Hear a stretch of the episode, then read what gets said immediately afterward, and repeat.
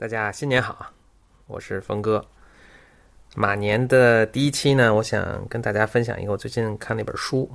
这本书呢叫做《The Emperor of All Melodies》。这个 Melodies 可不是 Melodies，不是那个麦乐迪啊，Melodies 是疾病的意思。呃，这本书呢在二零一一年获得了美国的普利策奖，是非常呃不容易的一个不容易拿到的一个奖项啊。中文被翻译成《重病之王》。呃，它是讲人类和癌症之间这个上千年这个斗争的这么一个历史。这本书呢，有一半是科普医学知识，一半呢是讲历史，这个医学史。作者呢是美国的一名癌症科的医生。这个书的其中有这么一章啊，叫做 “They Form a Society”。这其中这个 “society” 啊，这个社会啊。或者协会啊，讲的是指的是美国癌症协会他们的 Cancer Society 的这个形成的一个经过。这一章它开篇呢就引用了美国医学家 Michael Shimkin 的一句话。Shimkin 他很著名，在癌症的理呃研究史上很著名。他是通过调查研究啊，终于搞清楚了就是吸烟跟肺癌之间的这么一个因果关系哈。那他说了什么呢？他说几乎没有科学家出任政策制定的这样重要职位。因为科学家的他们这种训练啊，是特别注重细节，而导致科科研工作者呢眼界狭窄。要胜任这个对科技进步带来成果的这个充分运用啊，需要的是其他的这些眼界更开阔的人。就是说，这 Michael Shimkin 他虽然本人是一个科研工作者，但他实际上对科研工作者的这个呃弱点啊，呃还是就科研之外的这些弱点，他还是认识挺清楚的。这章啊，其中的一个主要的人物，书中这章的主要人物叫做 Mary Lasker。他呢，并不是一个科学家，他是当时四几年的时候，美国社会的一个名流，他们家往来的都是些政界、商界的这个重要的人物。她的老公呢，就也是美国，呃，那个广告界的一位非常资深的，呃，一个企业家吧。就在四三年的时候呢，Lasker 呢，他功成身退了，他这个有钱，然后呢，这个呃也有时间，他就开始对这个癌症的治疗感兴趣。他想用自己的这个社会影响力啊，和自己在社会上这些人脉来推动癌症的这个研究。但是他本人并不了解医学，所以他需要去找这些真正去懂癌症、懂医学治疗的这些专家。他就去拜访了当时的这个 American Society for the Control of Cancer，翻译过来可以。译作美国癌症防治协会，也就是现在的美国癌症协会的前身。他就去了，那这个他们的办公室呢在纽约。那他看到的这个情景呢，让他非常的嗯大跌眼镜儿吧，或者非常失望。就当时这个癌症协会的成员呢，是一个他是个专业学会，所以他的成员都是医生和科科学家这样的专业人士。协会每年只有区区二十五万美金的一个预算，在当时也是非常少了。包括这个协会，因为都是一帮知识分子在搞这个事儿，科研工作者在搞这个事儿，所以他们的协会的筹款部门，它是一个非盈利机构。协会的筹款部门来自这个公众的募捐，但这个工作他们也不自己做，而是外包给其他的一家机构去做。这 Lasker 本人是一个商业政治背景出身的人，他很熟悉商业和政治上面的这运作，然后特别是对广告和媒体行业非常了解。他看到这个情况，感觉就是这帮简直是一帮不懂事儿小孩在玩过家家，这样怎么能够担当起？呃，癌症研究这样的重要任务呢？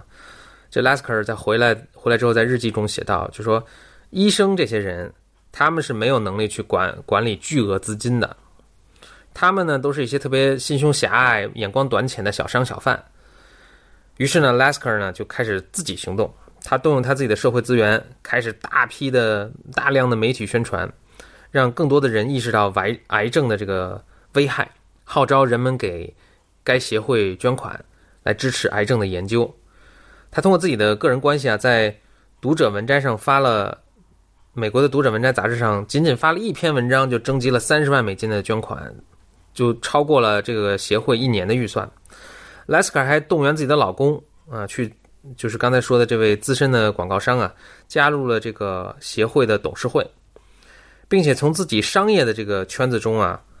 呃，招募了很多，呃，虽然是不懂医学，但是很了解商业商业操作的这些能干的得力助手。很快呢，协会里面就全是 Lasker 的人了，成了 Lasker 的天下。以前的那些医生啊、学究们呢，就开始被排挤和边缘化。